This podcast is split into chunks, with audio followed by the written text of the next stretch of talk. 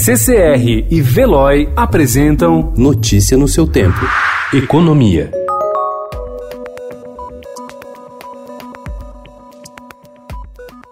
O resultado do primeiro PIB do governo Jair Bolsonaro frustrou as expectativas do ano passado de uma retomada mais firme da economia, além de entregar crescimento menor do que o registrado no governo Temer. Em 2019, a expansão foi de 1,1%, ante 1,3% de 2018 e 2017. A divulgação dos números, aliada às incertezas sobre os efeitos do surto de coronavírus na economia, levaram os analistas a revisar as suas previsões para a alta deste ano ano. As estimativas do mercado financeiro apontam agora para um crescimento de 1,8%, segundo pesquisa de ontem do Projeções Broadcast. Na primeira semana do ano, as estimativas estavam em 2,3%, conforme o boletim Focus do Banco Central.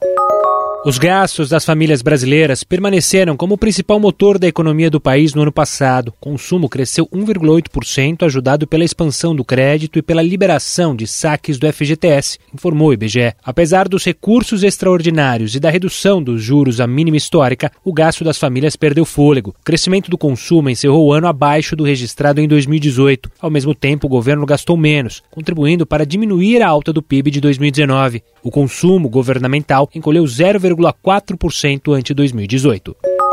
O governo Jair Bolsonaro priorizou Sul e Sudeste na concessão de novos benefícios do Bolsa Família em janeiro, em detrimento da região Nordeste, que concentra 36,8% das famílias em situação de pobreza ou extrema pobreza na fila de espera do programa. Pelos dados fornecidos pelo Ministério da Cidadania ao Congresso e obtidos pelo Estadão, o Nordeste recebeu 3% dos novos benefícios, enquanto Sul e Sudeste responderam por 75% das novas concessões. Para se ter uma ideia, o número de novos benefícios concedidos em Santa Catarina, que tem população oito vezes menor que o Nordeste e é governada por Carlos Moisés, do PSL, foi o dobro do repassado à região nordestina inteira, cujos governadores são da oposição.